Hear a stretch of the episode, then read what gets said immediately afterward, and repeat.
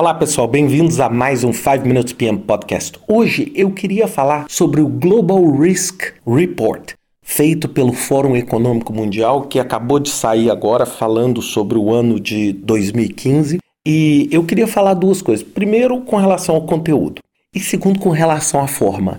E por que, que eu quero compartilhar isso? Porque, primeiro, é um relatório muito rico, muitíssimo bem feito, extremamente profissional que nos dá vários insights e principalmente para você, gerente de projeto, que está fazendo projeto de capital ou planos de negócio, onde você precisa entender um pouquinho o cenário externo.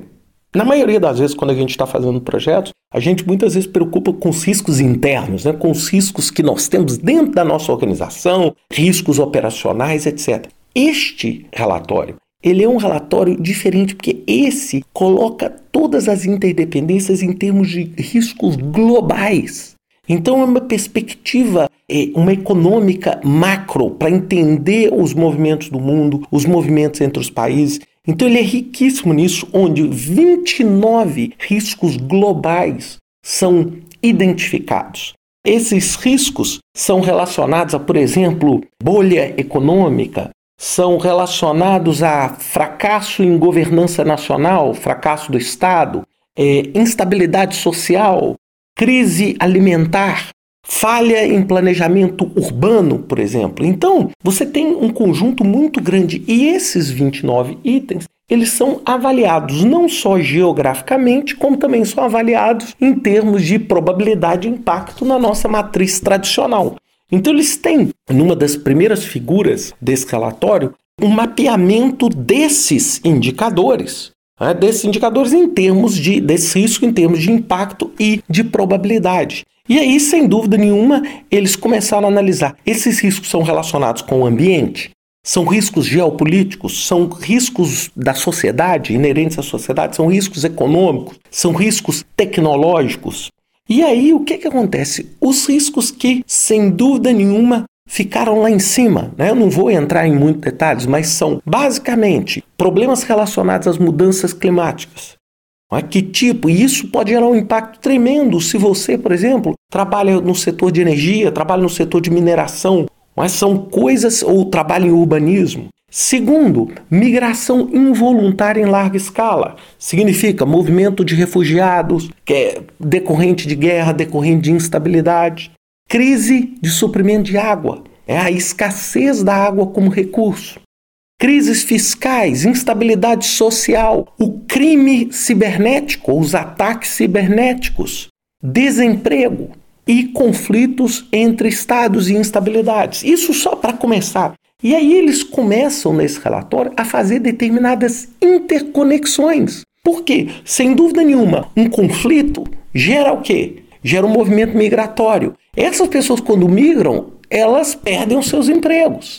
Isso gera uma profunda instabilidade social. Então, isso gera o subemprego. Então, na verdade, eles têm um gráfico nesse relatório muito rico mostrando essas conexões, que na verdade o desemprego ele pode ser fruto de muitas outras coisas. Você tem um movimento involuntário de migração que gera isso, ou você tem um atentado terrorista, ou uma crise alimentar que é fruto que da crise hídrica, você não consegue plantar. Então eles fazem toda essa relação. E um dos grandes é, conclusões do relatório executivo é: os impactos aumentaram, significa os riscos quando acontece estão acontecendo de uma instabilidade muito maior e são interconectados. Então, muitas vezes você é brasileiro trabalhando pode, por exemplo, né, ou você português ou de língua portuguesa pode simplesmente chegar e falar assim: ah, mas o que está acontecendo, por exemplo, hoje no Oriente Médio pode não afetar.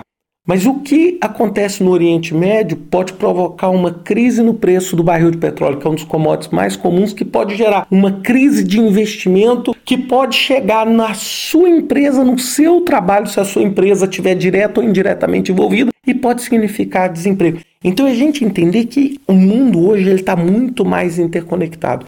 Então esse relatório te dá. E por que, que eu estou falando isso para você, gerente de projeto? É porque, eu brinco, tem hora que a gente tem que parar de preocupar só com cronograma, com tudo, e tentar tirar a cabeça da água entender o que está acontecendo no mundo. Para a gente conseguir tentar entender se os nossos projetos estão na direção correta. E eu acho que esse tipo de relatório nos dá uma informação de macro sobre o que está acontecendo no mundo e as principais tendências de uma forma bastante interessante. E aí eu vou rapidamente para a segunda parte, que eu também adorei nesse relatório. Ele é maravilhoso do ponto de vista de visual e do ponto de vista de organização da informação. Então, assim, eu acho que vale a pena você dar uma olhada nele. Estou fazendo uma propaganda. Esse relatório óbvio, é gratuito, pode ser baixado no site do World Economic Forum, wef.org. Podem baixar lá gratuitamente. Mas ele é muito bem feito muito bem estruturado, os infográficos maravilhosos. Então, isso eu quero que vocês, ao lerem isso, percebam como a forma com que a comunicação é feita transforma um assunto árido, difícil, como por exemplo gestão de risco, em algo muito mais palatável, muito mais compreensível, onde as prioridades são muito mais claras, onde você consegue entender que às vezes você tem uma ameaça grande, mas essa ameaça a probabilidade é baixa. Você consegue fazer essas associações. Isso pode te dar várias ideias para que você, sem dúvida nenhuma, consiga produzir mecanismos de comunicação, principalmente mecanismos de comunicação de riscos mais efetivos.